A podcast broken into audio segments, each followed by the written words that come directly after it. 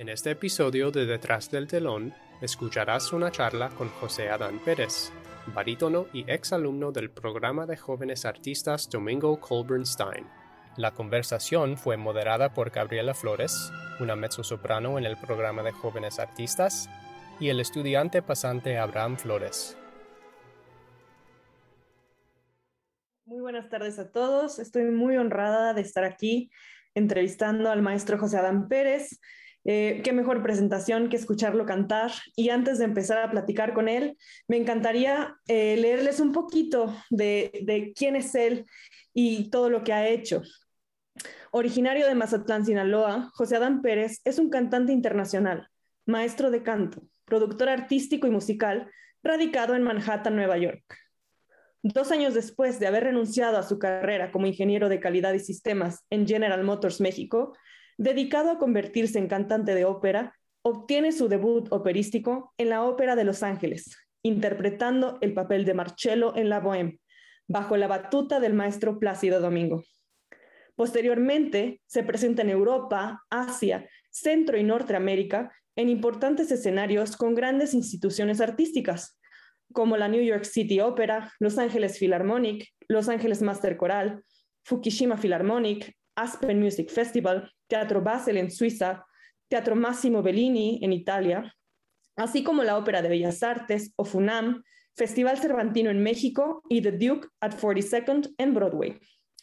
Ha producido y coproducido diversos eventos en México, Japón y Estados Unidos, como el homenaje 100 años a Pedro Infante en Nueva York, homenaje a Álvaro Carrillo y Ferrusquilla en Nueva York. En Japón, diversos recitales y conciertos en Sapporo, Otaru, Fukushima, Nagano, Fukuoka, Osaka y Tokio. Además del espectáculo folclórico mexicano en Tokio en la Gala de los Cerezos 2018, auspiciada por miembros de la Corte Imperial Japonesa, donde participaron algunos jóvenes mazaltecos, miembros del ballet folclórico del Instituto de Cultura de Mazatlán. Como maestro de canto en Nueva York, sus jóvenes alumnos se han presentado en diversos escenarios de la Gran Manzana, incluidos teatros de Broadway, en los musicales Lion King y Kinky Boots. Ha compartido escenario junto a grandes actores y cantantes, como Bruno Bichir, Tania Libertad, Eugenia León y Natalia Lafourcade. Ha sido dirigido musicalmente por Plácido Domingo, James Conlon, Gustavo Dudamel, entre otros y en dirección escénica por Darío Fo, quien es Premio Nobel de Literatura. Como productor musical, es miembro y fundador de la banda Nueva York, integrada por importantes músicos de jazz, clásico y Broadway, presentándose en los más importantes centros nocturnos de música regional mexicana, eventos culturales de promoción de la música sinaloense, así como participar en las celebraciones de la independencia de México por tres años consecutivos, bajo invitación del Consulado de México en Nueva York, interpretando el himno nacional mexicano. Su discografía incluye las óperas Il Postino de Daniel Catán, Die Gezeichneten de Schrecker, ambas con la Ópera de Los Ángeles, el Requiem de Foré con Ofunam, la ópera Únicamente la Verdad de Gabriel Ortiz, obteniendo la nominación a los premios Grammy Clásico Latino, y diversos temas, acompañando como cantante a la banda Nueva York ha sido condecorado embajador de las artes para el mundo del municipio de Mazatlán y sinaloense ejemplar en el mundo por parte del gobierno de Sinaloa. Y yo estoy súper honrada y emocionada de recibirlo y de poder platicar con él hoy, siendo un embajador de México en el mundo. ¿Cómo está, maestro? Qué gusto saludarlo. Hola, Gaby. Un placer, un placer. Un saludo a todos. Este agradecimiento por esta invitación estar charlando con todos ustedes, a Hispanics for LA Opera, a quienes los extraño mucho. Disfruté mucho estar conviviendo con todo el grupo allá cuando estuve en, en el Young Artists de Los Ángeles Opera, así como tú estás ahora, Gaby. Sí, pues Abraham por ahí tenía una pregunta acerca de, de cómo fue. A ver.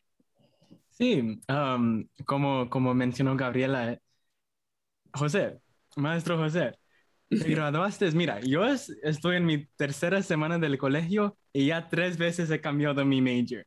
Y oh entonces usted uh, fue a la, a la, universidad a estudiar ingeniería y estaba ahí trabajando por General Motors y ahora es un barítono super estrella.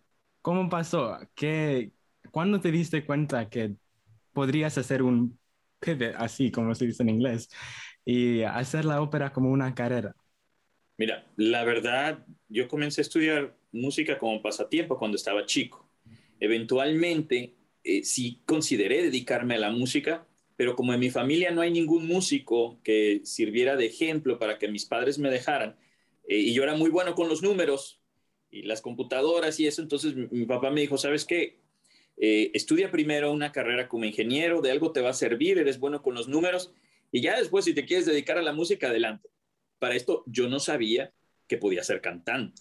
Yo la verdad, hay, hay muchos compañeros que han cantado desde que están chicos, pero en mi caso yo era más hacia instrumentista, aprendí a tocar el violín, la guitarra, un poco el piano, entonces era más que todo como para no andar de vago, como decimos en México, no andar perdiendo el tiempo ahí haciendo travesuras. Entonces la música me ayudó a mí para desarrollar otras este, actividades, eh, aptitudes, perdón, y, eh, con estas actividades. Ahora, cuando yo ya entro a la ingeniería, pues el gusanito de la música y las artes escénicas siempre estuvo ahí. Entonces, en el TEC de Monterrey, donde estudié mi ingeniería, tenían actividades extraacadémicas y se cantaban musicales en español de, Broadway y había este, un grupo de teatro. Eh, y al mismo tiempo, como no quería dejar yo actividades musicales, un amigo me invitó a un coro amateur, un coro de voluntarios que existe en Mazatlán que se llama el Coro Ángela Peralta. Y ahí tuve el primer contacto a mis 19 años para escuchar por primera vez una ópera. Todo antes lo veía por el canal 22, el canal 11, que era eh, los canales culturales de México y uno viviendo en provincia, tan lejos de Ciudad de México, pues era lo único que podía uno de una u otra forma escuchar. Pero ahí fue donde me enamoré escuché por primera vez Elixir de Amor en, en, Mazatlán y fue algo muy interesante que realmente tocó mucho mi sentir. Eh, pero yo seguía en ese coro, yo no sabía que yo podía tener la capacidad de desarrollar mi voz, sino hasta que termino mi carrera, encuentro un trabajo en, en, Toluca, en el Centro Regional de Ingeniería allá de General Motors, y ya como hobby dije, bueno, si mi trabajo era de siete y media, cuatro y media de la tarde, dije, bueno, voy a buscar un, maestro eh, de canto y me recomendaban por ahí al maestro Manuelito Peña. Después de haber estudiado con don Antonio eh, González, que era el director del coro allá en, Mazatlán, eh, comienzo a estudiar con don Manuelito y de ahí eventualmente me dicen, oye, hay un programa de, ópera que se llama Sibam y entro a Sibam y de Sibam después que audiciono ahí bien y así llegué después a, Los Ángeles. Entonces fue algo que comenzó como un pasatiempo, pero los maestros con los cuales yo trabajé en Sibam me decían, me alentaban y, me comentaban que mi voz podría ser una voz que pudiera ser una carrera. Entonces lo consideré, fue una toma de decisión muy difícil dejar mi trabajo tan seguro, mis ingresos tan seguros de General Motors por aventarme a la aventura. Pero fue una decisión que tomé en la cual no estoy arrepentido y muchas satisfacciones me ha dado la música. Como dice el maestro Clásido Domingos, nos abre muchas puertas y, podemos conocer tanta gente y tantos lugares bonitos y hacer amistades mm. por todo el mundo. Qué padre, maestro. Pues sí, la verdad es que también con tanto tabú que existe hacia, hacia la música, me imagino que ha de haber sido muy fuerte dejar de ser ingeniero y que todo el mundo te dijera, ¿y ahora de qué vas a comer? ¿Y de qué vas a...? sí. ¿Y hubo algún momento eh, que sienta que fue determinante, un concierto, una ópera, una audición, que haya, que haya sido el factor determinante para que dijera, ya no más eh, ingeniería y de full, de full a, la música? Bueno, eh, básicamente un momento que yo considero muy importante en mi quehacer como estudiante se dio en Filadelfia eh, yo la verdad, pues imagínate, un ingeniero intentando ser cantante de ópera, rodeado de tantos compañeros con maestrías, con doctorados en conservatorios importantísimos, este, USC, Juilliard, en fin, lo de Cincinnati Conservatory of Music, quien tú pones el nombre. Y de repente yo estar ahí dije, pues es que, ¿por qué me eligieron? ¿Qué estoy haciendo yo aquí? Pero había algo, ¿no? Había una voz, había un talento que había que desarrollar. Y, pues básicamente yo dije, bueno, si me están becando y ellos creen en mí, tengo que yo creer en mí. Eh, el primer semestre fue muy difícil, el shock cultural, eh, convivir, estar en Estados Unidos después de pues, crecer en México, ya sabía hablar inglés, pero aún así, de todas maneras, el choque era muy, muy, muy fuerte. Entonces, eh, fue muy estresante eh, y casi estaba tirando la toalla porque yo no veía futuro, ¿no? Pero, pero por ahí uno de los coaches en, en ABA, eh, la maestra Daniel Orlando, me dijo, oye, pues están las competencias del Metropolitan, ándale, aviéntate, a ver qué sale, digo. Y, curiosamente, en esa competencia, fue como en, noviembre, diciembre, algo así, fue en Cortes, pues me aventé, así como dicen, como el borras, ¿no? A veces con, la audacia que solo da la ignorancia, pero eh, obviamente preparado con mis áreas y disfrutando lo que iba a hacer, disfrutando, diciendo, no importa eh, si, eh, si el resultado no es el mejor, pero tú disfruta disfruta y comparte con la audiencia. Y curiosamente me, consideraron, gané ahí en Filadelfia junto con otros compañeros y nos fuimos a las semifinales en, Washington, a semifinales eh, regionales, bueno, las finales regionales, es decir, ya después viene la semifinal en el Metropolitan y todo. Digo, me divertí como no tienes una idea. Obviamente tenía muchos detalles que, que, que, trabajar. Uno de los, de los jueces me hizo toda una lista de todas las cosas que tenía que resolver. Sin embargo, el haber llegado a un lugar donde nunca pensé fue para mí una, motivación muy grande para decir, creo que vamos bien, hay que seguir trabajando, no va a ser fácil, pero adelante. Si ya creen en, ti, me fui de vacaciones yo en diciembre a Mazatlán y regresé con todas las pilas bien puestas y eventualmente entré a otra, a otra competencia y llegué a ganar el tercer lugar con un chequezote que me dieron, una, competencia de Lauren Zachary Competition, que, que, las finales son allá en, en, Nueva, en, en, Los Ángeles. Entonces, poco a poquito, eh, esos apoyos que salieron eh, fueron motivándome a seguir adelante. Eh, e, es complicado el cantar en un, en un frente a público al cual no estás acostumbrado. El público en México tiene una cierta aceptación, le encanta ciertas, ciertas cosas de cuando uno cuando uno canta y entonces el, ceñirte a unos estándares distintos como es el estar acá en Estados Unidos o en Europa, pues completamente te abre un mundo de posibilidades, pero también de retos muy grandes para tener que, este, especializarse uno en esto, ¿no? Y si a uno le encanta y uno ama la música, pues suficiente motivación hay para seguir adelante. Claro, claro que sí. Y después entró a el Jab de Los Ángeles Opera. ¿Cómo fue su experiencia como young artist? Pues mira, eh, primero, pues por ahí faltaba un barítono eh, en, el, en el Young Artist, entonces un gran amigo mío, David Lomelí, me, echó luego el, el, telefonazo y me dijo, oye, Adán, aquí hace falta un barítono, ¿quieres venir? Y ahí me las arreglé, fui para allá, este, buscando la audición con el maestro, con el maestro Domingo, y la experiencia, la verdad es que fue muy bonita. Y bueno, ya el paso a través del Young Artist Program, pues fue una, una experiencia grandísima para mí ya estar dentro de una compañía profesional, el poder cantar inmediatamente, o sea, yo entré al, programa, era a finales de agosto, septiembre, y luego, luego este, empezamos a trabajar y nos aventaron a la Bohem, eh, fue literal, pues el debut tanto de, David y mío, cantando ahí este, en la Bohem dirigidos por el maestro Domingo, fue algo inolvidable, o sea, visualizarme dos años y medio antes como ingeniero en, en la General Motors y de repente verme ahí cantando en el escenario del Dorothy Chandler y con el maestro Plácido dirigiendo fue algo que dije, yo ya me puedo morir, yo ya cumplí, yo ya, estoy feliz de esto. Sí, y, a final de cuentas, muchas, muchas experiencias, haber convivido con, con Daniel Catán durante todo el proceso de la creación del Postino, el debut, lamentablemente él nos dejó muy, muy rápido. Este, y, otras experiencias eh, grandes que de una otra forma ayudaron para que yo pudiera posteriormente debutar en, en, el New York City Opera cantando Elixir de Amor, curiosamente a un lado de David O'Malley, eh, y mucho tuvo que ver el apoyo del maestro James Conlon, eh, él siempre estuvo ahí, de una otra forma él a él le pidieron recomendación directamente de New York City Opera, si él, como decimos en México, metía las manos por mí para que me consideraran, este, y muy lindo, muy lindo él y, y, su, y su, esposa tan linda también. No, no, no.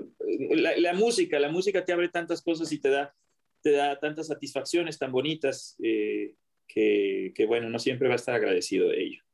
Sí, da, da muchas sorpresas y muchas experiencias que a veces nos quedamos pensando que cómo le vamos a devolver a la música todo lo que nos da, ¿no? Sí, claro. Y algo, y algo que me preguntaba, digo, la, pregunta que iba por parte de Abraham, mira, lo que yo estudié de ingeniería me ha servido como no tienes una idea. Muchísimo, muchísimo para administrar mis proyectos, eh, para saber manejar mis finanzas, hacer mis propias declaraciones de impuestos, eh, manejar unos temas legales por la experiencia que tuve de haber colaborado con el departamento legal de General Motors. En fin, o sea, no, ahora sí que los, los estudios eh, extras no, no, no, no estorban para nada, de hecho complementan. Yo en muchas ocasiones le he dicho, a varios compañeros, en algún momento aviéntate un diplomado en, administración o un diplomado, eh, algo, no te va a estorbar, te va a dar otra visión mucho de, cómo, de cómo avanzar con la carrera, ¿no? Porque sí, e, e, es, es, complicado el, currículum de, como cantante, es muy, muy vasto, pero sí, siempre sería interesante que, en los conservatorios les dieran de menos una clasecita de, administración básica, una cosa así, porque siempre al comenzar la carrera es, es, complicado el manejar las becas, los scholarships y, y, aparte algunos compañeros tienen sus student loans, en fin, son, son muchas cositas que uno tiene que, que, que, analizar. Creo que Abraham, tenías una pregunta relacionada con el Young Artist Program. Sí, sí, sí. Um, bueno, maestro, usted obviamente ha tenido tantos, tantas experiencias siendo el, el, el entrenado con Young Artist Programs y BAM, todo eso, pero ahora te estás convirtiendo en el entrenador. Ah, ¿Por, qué, ¿Por, qué, consideras que enseñar el arte es tan importante en lugar de solo realizarlo? Mira, eh, el poder compartir la experiencia de uno como artista y también el poder ver el desarrollo de otras personas como, como eso, como músicos, como artistas, cantantes, es muy importante para uno, aparte de que uno aprende enseñando, como también esas satisfacciones que le pueden dar ver a sus alumnos que de repente se abren paso en escenarios muy importantes. Para mí fue una sorpresa haber este, eh, ayudado, por ejemplo, a mi, a mi alumno Jesús, Jesús del Orden, así se llama este chico, de papás eh, dominicanos, nacido en Puerto Rico, que llegara a los 10 años a debutar a Broadway, o sea, de, de estar trabajando su técnica por siete meses, un chico muy carismático, Obviamente él ya traía todo lo que tenía que ver con, con, este, con el teatro, con el baile, pero le faltaba todo esto eh, del, del, canto. Entonces, eh, el poder compartir lo que uno sabe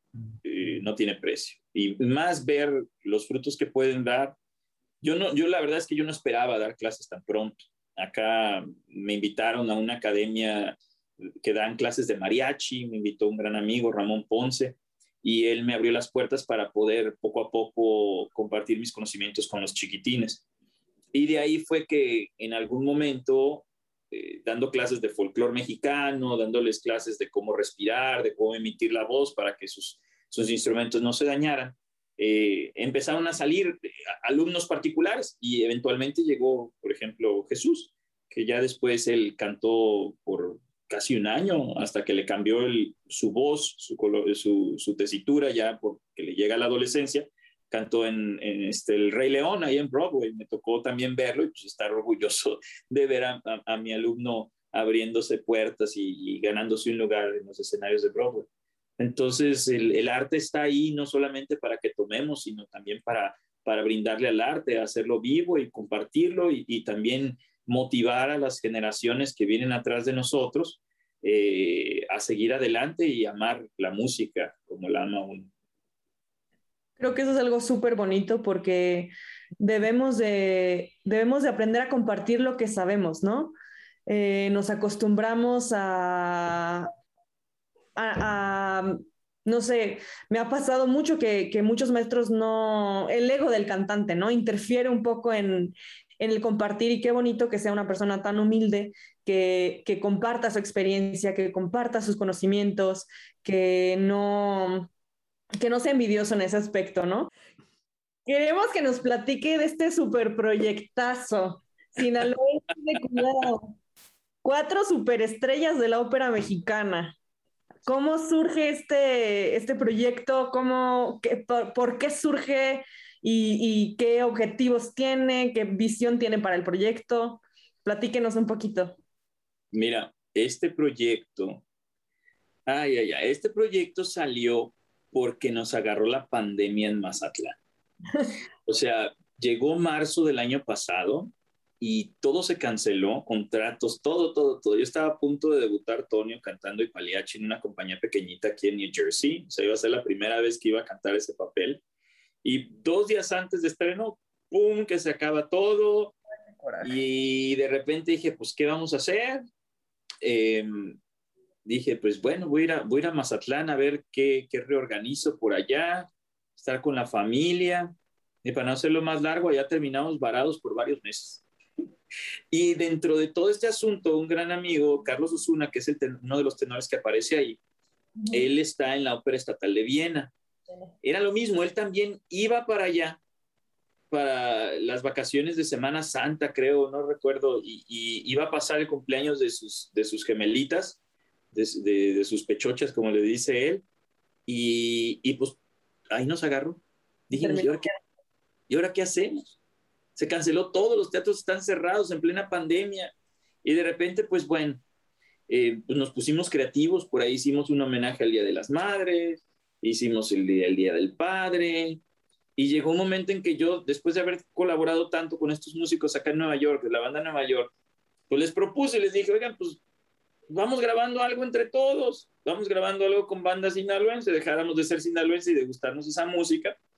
Entonces, este, unos estaban un poquito rejegos, no, es que no, que sí, que con banda, que esto y lo otro, y le solté literalmente el, el, trayazo, como decir, vamos grabando algo, no de un área de ópera, pero sí algo que la gente asume que es ópera. Es una canción popular muy bonita napolitana que sería El Osole Mío. Y la razón porque pues es, un, es una canción que, que, que trata de mostrar la esperanza, el, mañana, el salir de la, de la tempestad, de la pandemia en ese momento. Y este, dije, creo que, creo que va a funcionar. Total, que les dije, miren, déjenme entrar al estudio, voy a hablar con mi amigo, el ingeniero, vamos a hacer un arreglo bonito. Y ya que lo escuchen, ya me dicen si lo quieren cantar o no lo quieren cantar. Total, que estuve, estuvimos unos cuantos días trabajando en el estudio, sacamos, la pista y todo, metimos a los músicos a grabar, trompeta, trombón, todo, el clarinete, todo. Y ya entonces ya les digo a los compañeros, vengan, vengan al estudio, vamos a escuchar. Y les fascinó.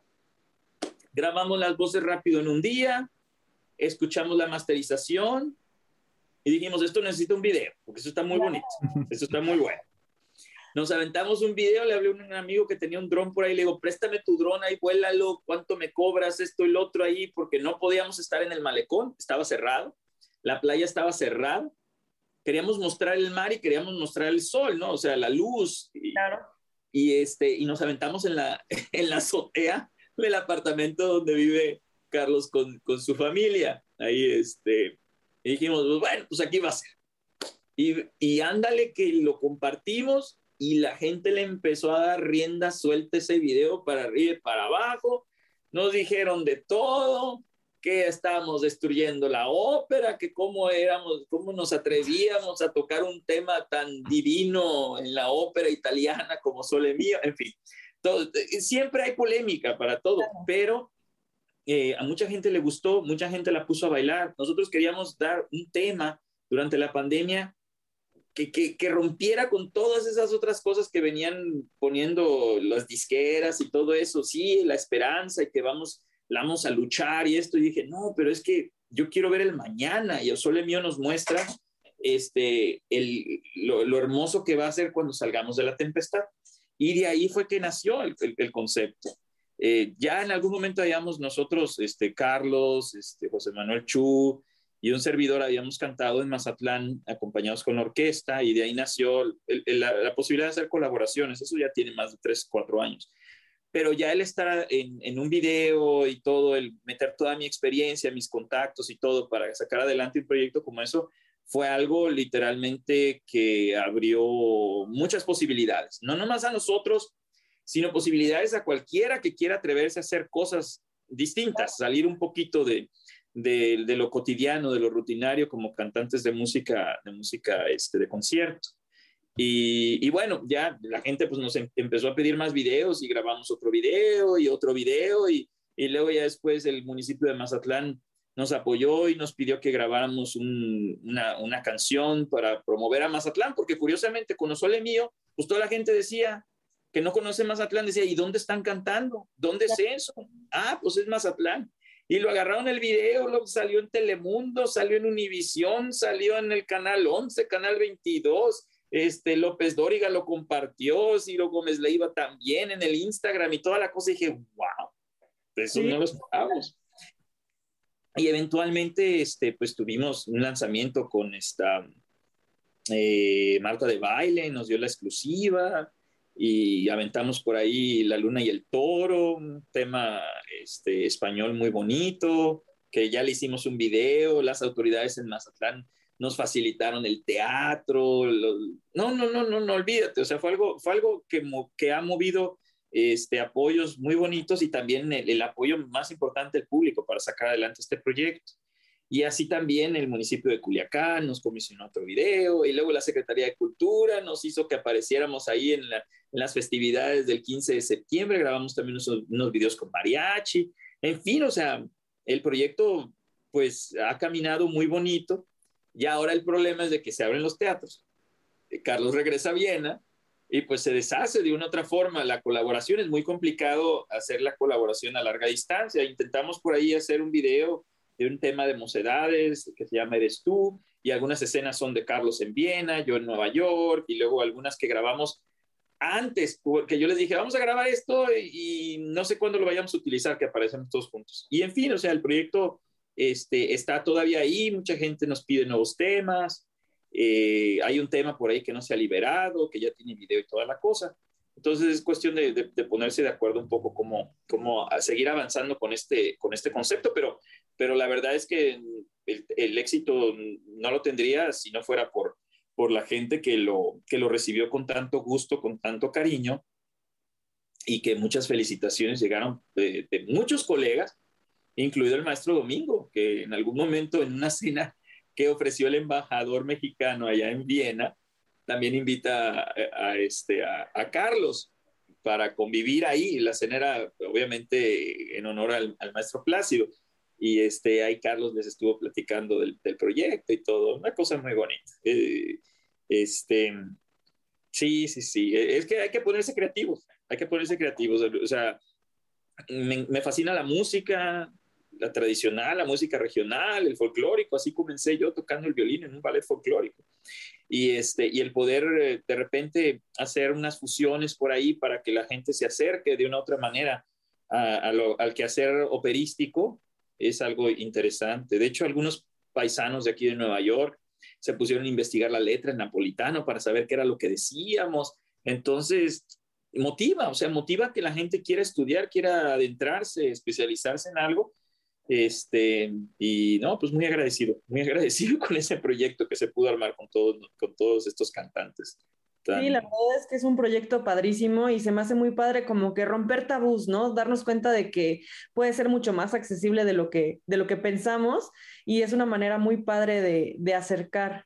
Abraham, tenías una serie de preguntas. Sí, unas preguntas súper, súper serias. Sobre... Sí, sí, sí. Que, que yo siempre me, me, me pregunto es, Uh -huh. Los cantantes de ópera, cuando están en la ducha, ¿están cantando ópera?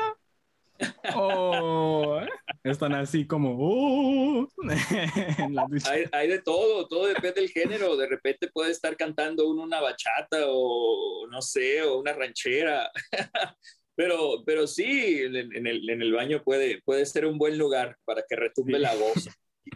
Sí. la ducha. claro que sí. Sí, uh, una más, una más. Um, bueno, su carrera es casi el, el, el, epítome de probar cosas nuevas. ¿Y cuáles son algunas cosas nuevas que usted todavía quiere, le gustaría hacer? Pues mira, a mí me encantaría, me encantaría dar un recital de temas eh, con, un, con un grupo norteño, porque hay mucha música muy hermosa compuesta en el norte que vale la pena tomar es, un, es, parte del cancionero mexicano. Obviamente tenemos toda la música de los sones de mariachi, las rancheras y todo eso. pero el poder en algún momento llevar a una sala de conciertos, a un, a un teatro, hacer una selección muy bonita, bien, bien, bien pulidita de temas, de temas de norteño, recordando a, a los grandes, grandes de, de, todo eso, este, Lorenzo Monteclaro, en fin, hay, hay muchísimos, este, muchos eh, eh, intérpretes de, de, todo este, de todos estos temas, porque al final de cuentas esta música viene heredada y viene a fusionarse en México, pero viene de, de Europa, del acordeón, este, todas esas, eh, todos ese tipo de polcas, viene de Polonia, viene de Hungría, viene de olvídate, o sea, eh, eh, a final de cuentas es una música que encontró un sitio en el corazón de México, así como la banda encontró un sitio en el corazón de Sinaloa y, pues se ha, esparcido por tantos lados. Entonces, una de tantos, de tantos proyectos me gustaría hacer eso. Digo, como cantante, curiosamente, eh, pues tuve la invitación para cantar también en un show of Broadway aquí y fue una experiencia, la verdad, única, la crítica nos quiso mucho, ahora sí que parece que tengo, que tengo una buena relación con los críticos, New York Times y Observer, los que fueran, eh, en los trabajos que hemos venido haciendo acá en Nueva York.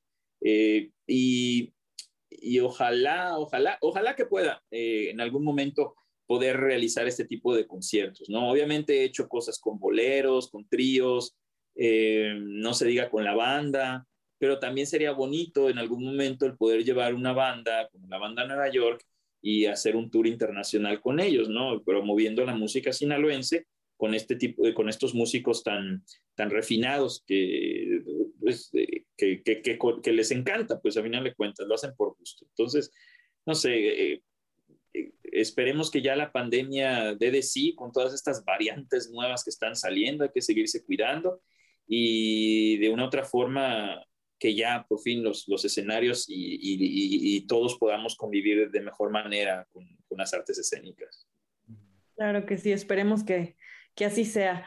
Pues uh -huh. queremos invitar al público, si tienen preguntas que quieran hacerle al maestro, este es el momento, las estaremos leyendo en el chat y seleccionando algunas de las más interesantes. Y en lo que se animan, eh, Abraham, ¿tienes otra pregunta o sigo yo? Sí, sí, sí, una más.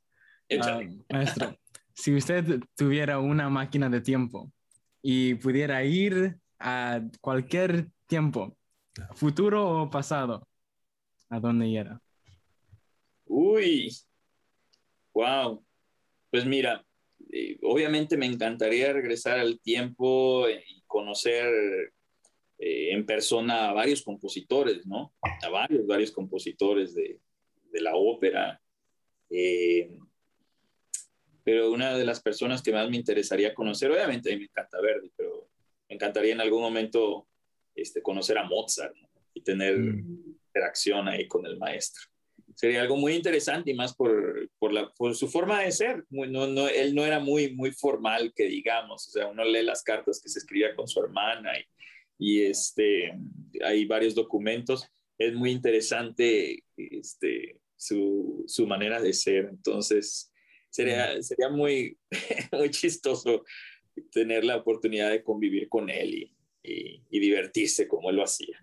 Y si podría ir a hablar a su, a su propio mismo como niño, ¿qué le, ¿qué le, diría? Pues le diría que, que ame la música, que sea responsable, que no, que, que no la vea solamente como una diversión, digo, yo, yo era estudioso, pero, pero que busque más, que, que, que abunde, que investigue, que, que, haga. Siendo ingeniero, a mí me encanta de repente ver cómo funcionan las cosas. Por eso es de que también eh, en algún momento dije, bueno, si no llego a hacer una carrera como cantante, espero poder aprender de los mejores maestros de canto lo que es la técnica para poder compartirla. Entonces, este, creo, que, creo que eso ha ayudado. Eh, yo le diría a ese pequeño José Adán, eh, disfruta, disfruta la música, agarra tu guitarra y ponte a tocar donde te dé la gana hasta que te calle alguien. sí, sí, sí. Gracias. Gabriela. Preguntas ahora me estuvieron muy, muy divertidas. Ajá. Pues por aquí nos pregunta en el público Tania Monfort y se complementa con una de mis preguntas. Mi pregunta era, ¿cuál ha sido el rol que más le ha gustado cantar? Y ella pregunta, si pudiera cantar un solo rol operístico para toda su vida, ¿cuál sería? Ay, caray. Wow. Pues mira, el rol, el rol que más satisfacciones me ha dado, que me abrió las puertas al Young Artist Program, pues fue el rol de Fígaro en el Barbero de Sevilla. Y es un rol que pues he tenido la fortuna de cantar en varios lados. Eh, y, y pues ese rol nunca se hace viejo. podría ser un, un, rol que perfectamente podría estar cantando hasta que, hasta que ya decida retirarme. Sería un, algo muy bonito. Es un rol muy bonito, aparte que exige mucho al, a la cuerda del barito, ¿no?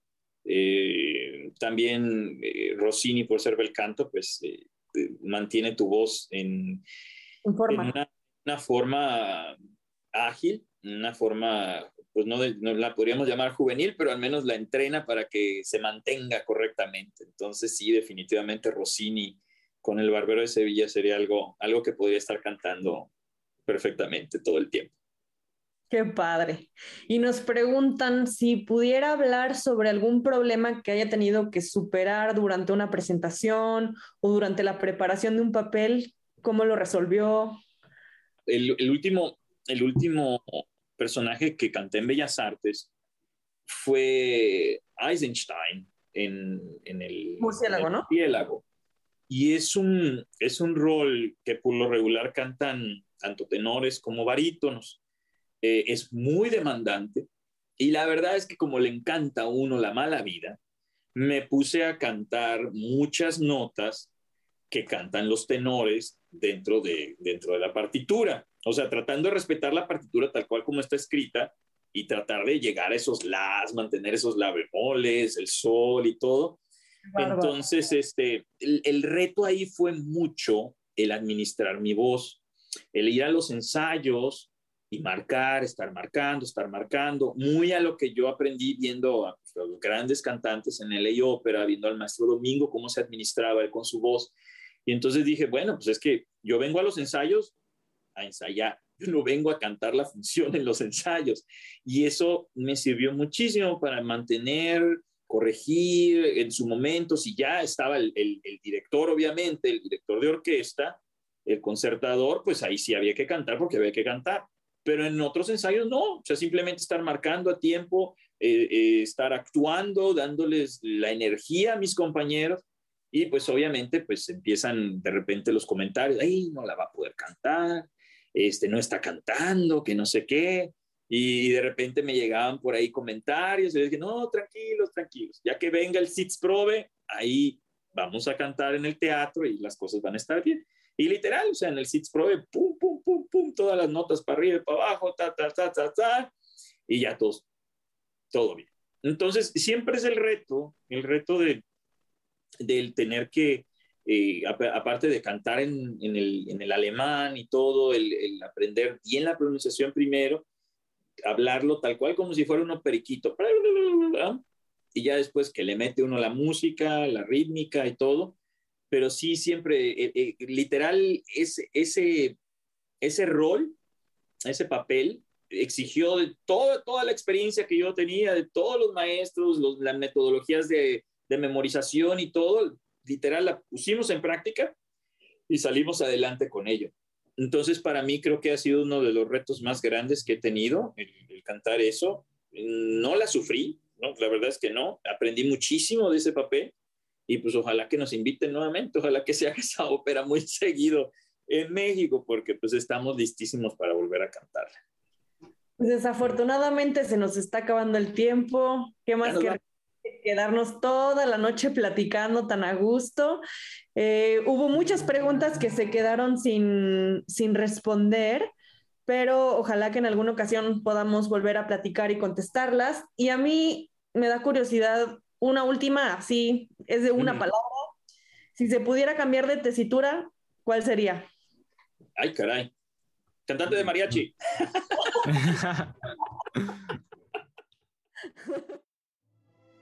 Si te ha gustado escuchar detrás del telón, no te pierdas un episodio. Suscríbete y deja un comentario en Apple Podcasts, Spotify o cualquier plataforma que uses.